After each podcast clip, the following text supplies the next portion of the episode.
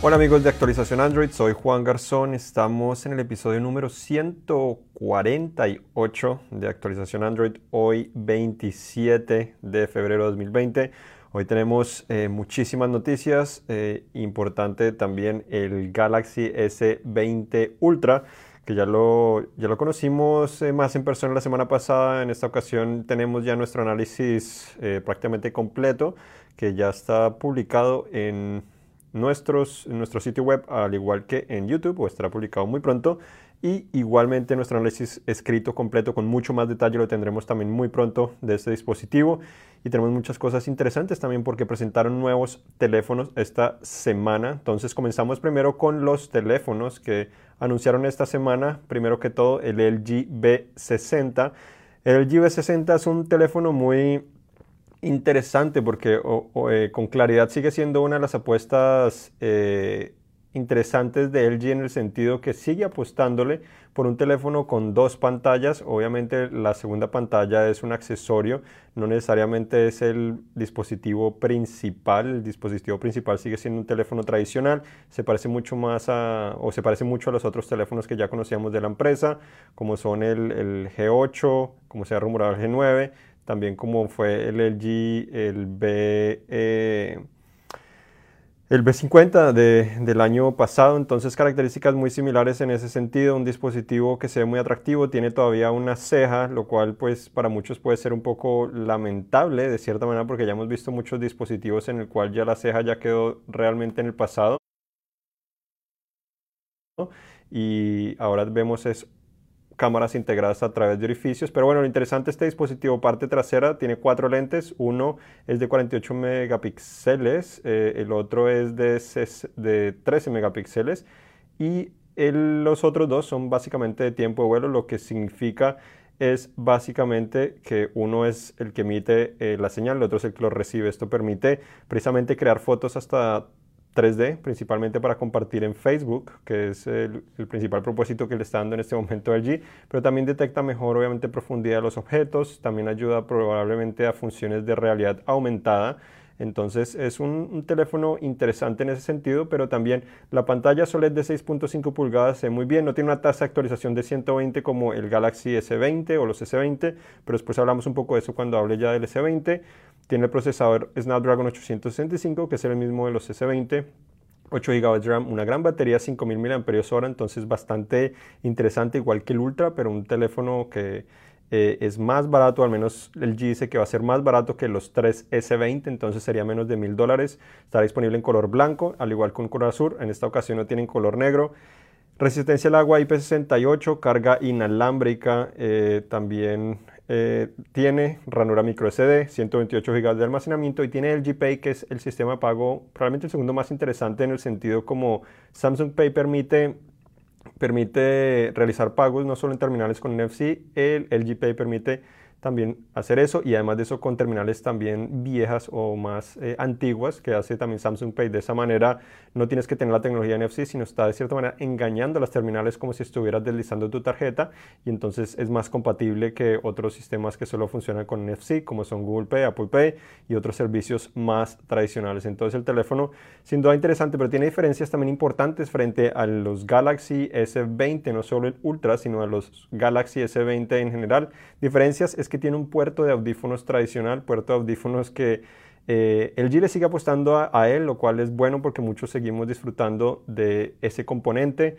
Es importante tener ese, ese, ese conector porque tenemos audífonos muy buenos o buenos que, confiamos en ellos, que son tradicionales, y le sigue también integrando el, el amplificador de alta fidelidad, lo cual pues obviamente promete una gran calidad de sonido como hemos tenido las generaciones anteriores de LG.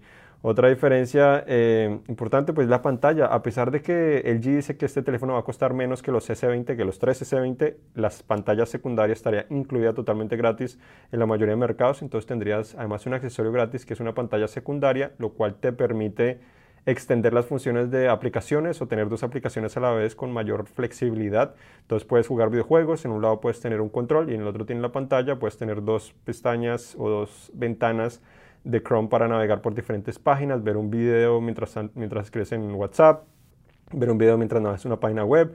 Entonces son muchas las funciones que de cierta manera está implementando eso y no hay nada que envidiarle porque también este teléfono eh, graba en 8K igual que, que los Galaxy S20. Entonces muy interesante, estará disponible en las próximas semanas, en marzo fue lo que dio la empresa, probablemente en marzo estaré recibiendo en unidad, eh, según me dijeron, entonces espero traerles el análisis completo de ese teléfono, cómo se compara con los S20, qué ofrece realmente, no estoy seguro a qué mercados estará llegando eh, este teléfono, pero eh, sabemos al menos en Estados Unidos, seguramente Latinoamérica en un futuro también llegará a Europa. Este teléfono también tiene versión 5G, o eh, tiene varias versiones 5G dependiendo del operador. En Estados Unidos tiene dos versiones, una para pues millimeter wave, que es Verizon, y los demás sub, sub 6 o sub 6, eh, que estará disponible supuestamente en el lanzamiento de todos estos dispositivos. Otro teléfono también que presentaron que es muy interesante es sin duda el Xperia 1 eh, Mark II, como lo llama la empresa. Sin duda que es uno de los nombres más eh, complicados que, la empresa se le pudo realmente ocurrir en ese sentido. Es un teléfono que eh, sin duda es un teléfono de, la empresa, conserva mucho de esas características que, conocimos ya por, por, generaciones, bastante rectangular, plano, nada tan novedoso y de pronto no tan atractivo para muchos porque tiene biseles, son pequeños, pero tiene biseles en comparación a ya dispositivos que básicamente no tienen biseles o marcos, eh, que pues es una novedad, integran la cámara en el bisel en vez de un orificio. Pero este tiene eh, cosas interesantes. Tiene el mismo procesador Snapdragon 865 de los S20, 8 GB de RAM, 256 GB de almacenamiento, que es más que en realidad lo que ofrecen los S20, al menos los base.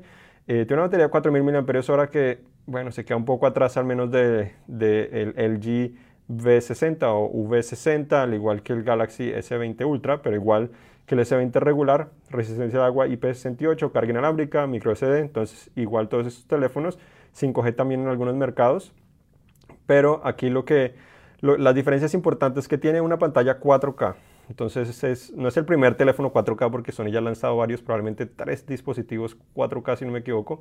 Eh, entonces eh, tiene una pantalla 4K que es OLED, entonces sin duda que es impresionante. La, pantalla de los últimos Xperia 4K eh, ha sido impresionante, igual hasta los regulares han sido impresionantes, han hecho un gran trabajo. Según Sony han trabajado pues con la división de de, televisores para lograr precisamente esa gran calidad. Es un teléfono bastante alargado, también 21 x 9, como vimos también el Xperia 1 el año pasado, que es también un poco diferente, es un poco más alargado que de costumbre. Además también la, la empresa pues dice que este teléfono tiene una tasa de actualización equivalente a 90 Hz, entonces no tiene 120 como los S20, S20 pero tiene 90 como el OnePlus 7 Pro y los otros OnePlus recientes, el 7T, 7T Pro. Entonces es sin duda una gran experiencia. No considero que de 120 a 90 haya gran diferencia. 120 obviamente es un poco mejor, pero también desgasta más la batería, que después hablamos de eso del, de los S20 o del S20 Ultra, que es el análisis que también ya finalizamos, como mencioné, y les voy a contar lo más importante.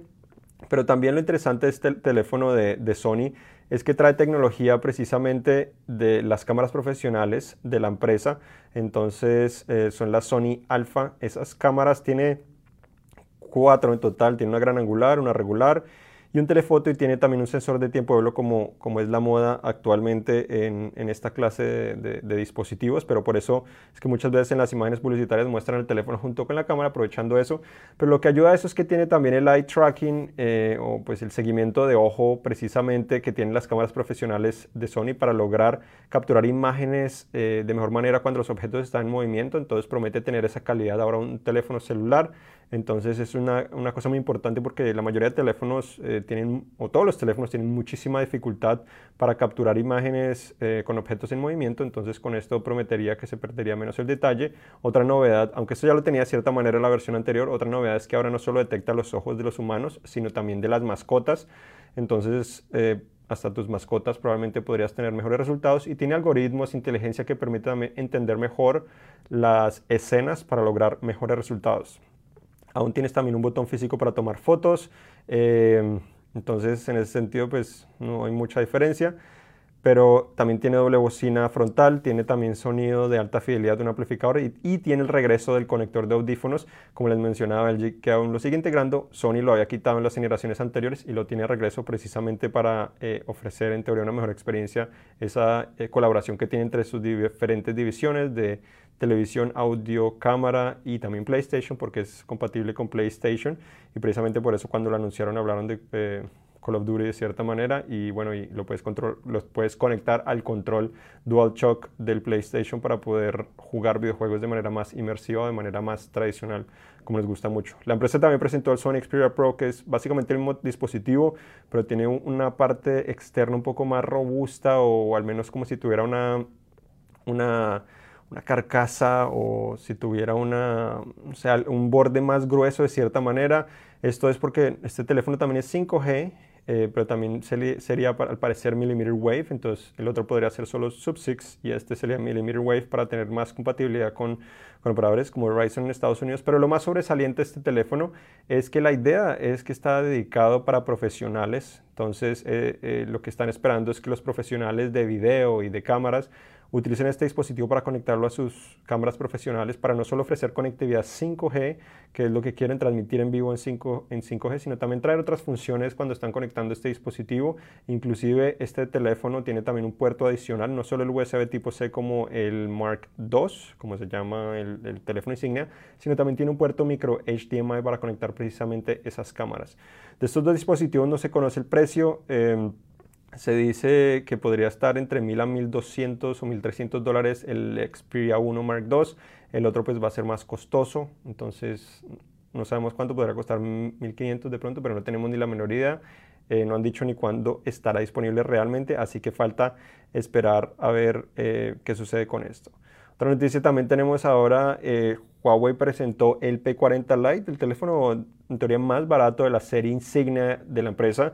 Eh, este teléfono se ve bastante atractivo de cierta manera, se ve bastante familiar.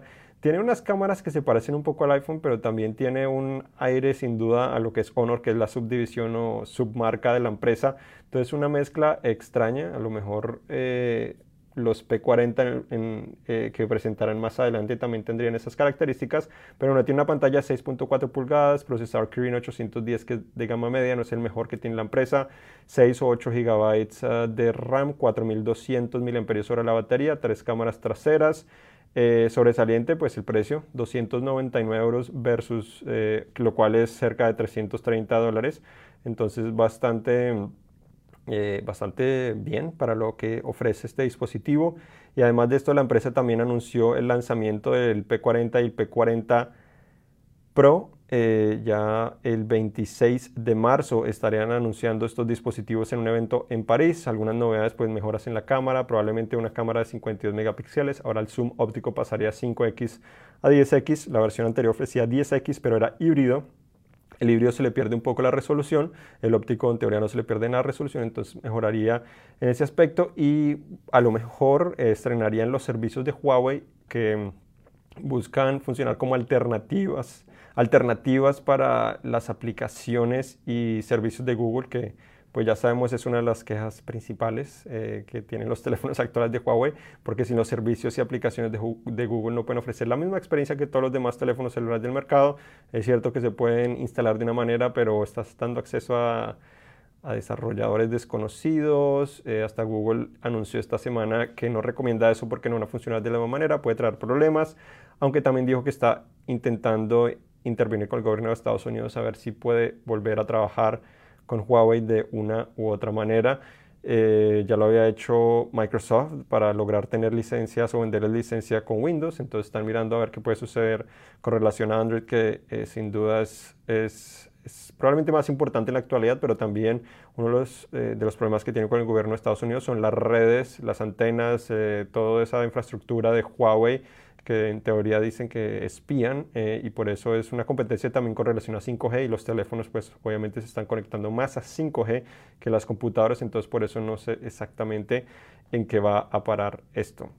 Otra noticia interesante esta semana también es, eh, tenemos al Surface Duo, que es ese teléfono, tableta flexible, híbrido, de, la empresa que se filtró en un video en el cual nos muestra un poco la continuidad que tendría de cierta manera el dispositivo. Entonces cuando lo abres tan solo un poco y estás recibiendo una llamada, puedes ver la llamada, puedes ver las notificaciones y cuando lo abres eh, totalmente se, contesta, o cuando volteas de cierta manera la pantalla, se, contesta automáticamente la llamada. Entonces muy, muy interesante de cierta manera. Eh, eso, obviamente no sabemos cuándo estará disponible exactamente, pero se espera que esté muy pronto, este año estaría disponible, a ver qué es lo que ofrece en este, pues en este momento Microsoft regresando otra vez a un dispositivo con Android, sabemos que intentó con Nokia pero no lo logró, em, entonces vamos a ver qué hace en esta ocasión la empresa. Otra novedad eh, importante aparte es que también Google anunció que, esta, pues que la siguiente actualización programada para los Pixel, que es lo que está haciendo, eh, traerá ahora la posibilidad de programar el modo oscuro del celular, algo que eh, vimos como novedad en Android 11, entonces ahora estará llegando a los Pixel, lo cual es interesante. También otras pequeñas novedades, pero esa es la más sobresaliente, entonces esperamos eh, recibirla en las próximas semanas seguramente para decirles a ver qué tan útil es, que también funciona, que también no funciona de pronto porque no tiene que funcionar necesariamente tan bien y aquí les tendremos toda la información. Entonces ahora tenemos aquí ya al, al Ultra, el teléfono que la semana pasada conocimos más detalles, antepasada, bueno, ya llevamos varias semanas, pero la semana pasada ya lo teníamos aquí con nosotros. Entonces, eh, hicimos el análisis, conclusiones simples, porque no me puedo quedar acá todo el día hablándole de este dispositivo y a ver si, si tienen alguna pregunta que han dejado, les contesto algunas de las preguntas que tienen. Y igual pueden dejar preguntas o escribirme en Twitter o Instagram. Eh, mi, mi nombre de usuario es eh, O-N-E Garzón. Entonces, O-N es pues, el número uno en teoría en inglés, eh, Garzón. Ese es mi, mi, nombre de usuario en Twitter. Y Instagram, ahí me pueden escribir, igual en Facebook, los que están viendo en Facebook eh, Live, ahí les intento contestar las mayorías de preguntas que pueda después de, de esto. Pero bueno, en general este teléfono es realmente impresionante. La pantalla sin duda Bisel es muy pequeño, se ve increíble.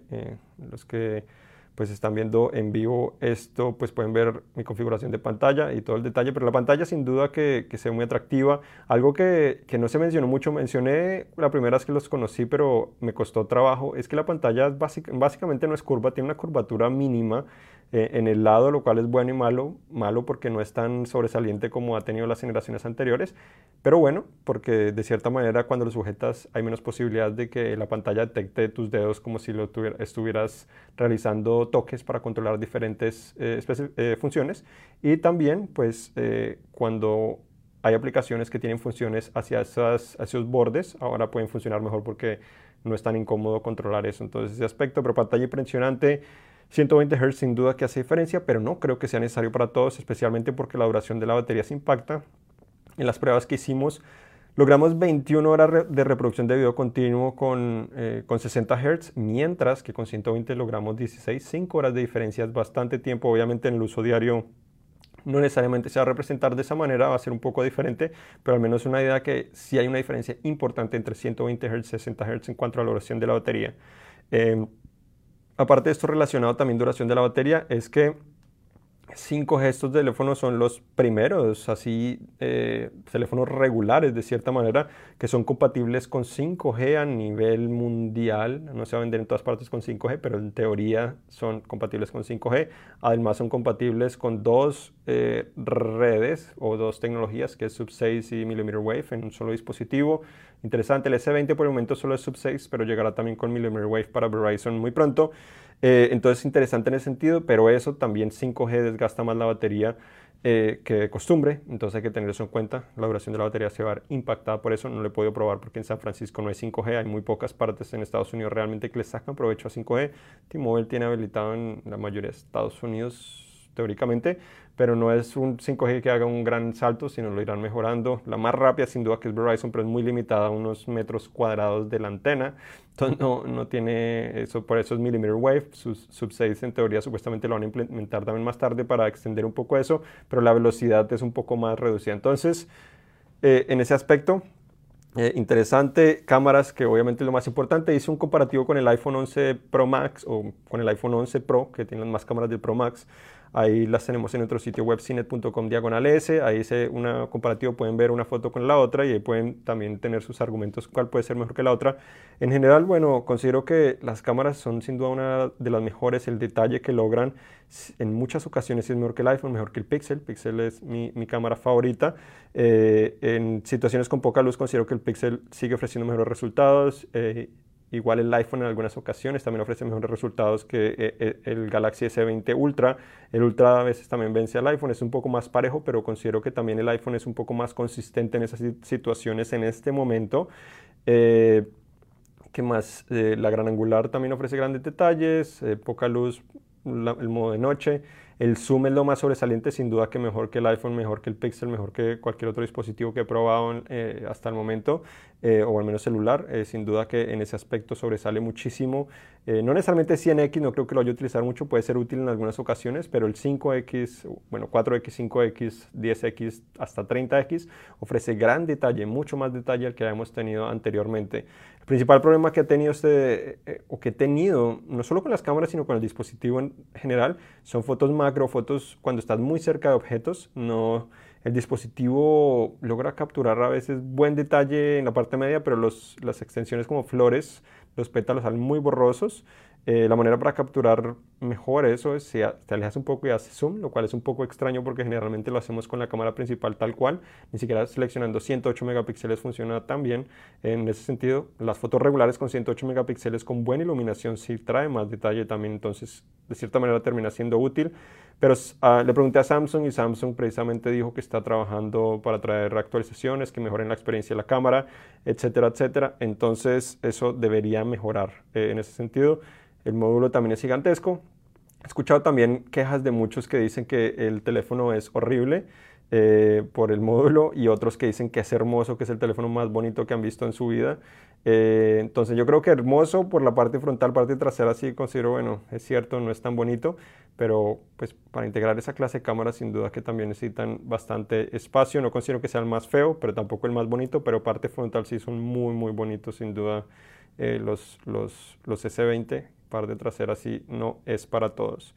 Eh, el desempeño excelente, yo creo que es el teléfono más rápido que he probado hasta el momento. No hay quejas eh, en ese aspecto, no he tenido problemas en, en ese aspecto. Eh, se puede cargar inalámbricamente, se carga rápido, en una hora se carga a través del cable 25 vatios que viene. Si compras el de 45 vatios se carga más rápido, pero solo es 0.30, después de 30% se vuelve a cargar en 25 vatios a pesar de tener el de 45 vatios. Entonces es algo importante para tener en cuenta. Eh, no tiene conector de audífonos, tiene buen almacenamiento, 128 hasta 512 es muy bueno, más la ranura micro SD. Eh, ¿Qué más les digo? Bueno, yo creo que eso es lo más importante. El principal problema de este teléfono es el precio y la similitud que tiene con los otros S20. Por ese precio es difícil recomendarlo o decir que ese es el teléfono que hay que comprar porque cuesta básicamente 1.400 dólares, mientras que puedes comprar 1.000 dólares el S20. Son 400 dólares de diferencia. Ofrece el mismo procesador, eh, el mismo RAM base, tiene cámaras que posiblemente son muy parecidas. No lo he probado, estoy esperando para, eh, para compararlos y saber exactamente la diferencia en las cámaras, pero no esperaría que sean muchas más allá del zoom. Eh, y obviamente los 108 megapíxeles cuando lo, lo, tienes y de pronto en algunas situaciones con poca luz, no estoy totalmente seguro, en teoría con, con los 108 debería capturar más luz, pero falta probarlo. Pero en sí la diferencia no debería ser demasiado enorme, misma experiencia de Android, mismas funciones generales. Eh, entonces por eso yo considero que el C20 es la primera opción que deberían considerar y este es el que quiere lo mejor de lo mejor, eh, no necesariamente para todos. Eh, igual pues puedes comprar 1199 el Plus que igual te sigues ahorrando 200 dólares y ofrece muchas de las cosas de igual básicamente ofrece lo mismo el S20 tan solo más batería eh, y una pantalla más grande. Entonces son las cosas para tener en cuenta en esta ocasión. Pero bueno, ahora vamos a, ver si les contesto algunas preguntas, al menos una. Eh, nos saludan, ahí Soli nos está saludando, Michoacano también. Eh, Soli pregunta, ¿es para tanto el Galaxy S20 Ultra? Bueno, para tanto, sin duda que es un teléfono que a pesar de que no necesariamente va a ser el mejor para todos, yo creo que es un teléfono importante porque trae cosas positivas, nuevas tecnologías para la telefonía móvil, de cierta manera, cosas más avanzadas, al menos para el mercado mundial, no tan específico para unos pocos mercados. Entonces esto es un gran paso para conocer qué podemos esperar este año no solo en el Note 20, sino también en otros dispositivos a través del año y qué es lo que está realmente trabajando posiblemente también para las próximas generaciones. Eh, también cuando sale a la venta el LG V60 y trae 90 Hz en la pantalla.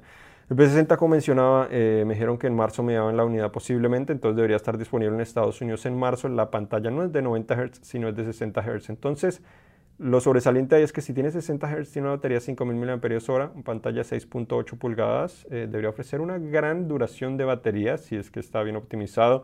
El Ultra tiene 6.9 pulgadas y ofreció 21 horas, entonces esperaría que fuera similar eh, de, pues de, muchos puntos de vista, pero obviamente también espero traerles el análisis de eso. Pero bueno, para mayor información sobre todo lo que mencioné, al menos, eh, y todo eso, y tenemos también actualización Android Pro, que no se me olvide, actualización Android Pro se publica en YouTube eh, los sábados. Generalmente ahí tenemos una versión más producida de lo que estoy hablando y muchas veces otras cosas más, generalmente muchas cosas más. Les recomiendo también aplicaciones para utilizarles. Contesto una pregunta que me hicieron durante la semana o una o dos preguntas que me hicieron durante la semana. Entonces también los invito a que se suscriban a nuestro canal de YouTube, le den a la campanita para que reciban notificación de los videos que subimos. Actualización Android hay también una lista o playlist para que también vean ahí directamente en en YouTube y este podcast lo estamos también colocando en Spotify, Google Play Music y muchos otros servicios para que puedan escuchar las noticias más recientes de Android y también pues escuchar seguramente algunas de las respuestas que les estoy dando a ustedes de las preguntas que me están colocando. Pero visiten cinet.com diagonal S para más información sobre todo lo relacionado a Android y mucho más y nos vemos la próxima. Chao.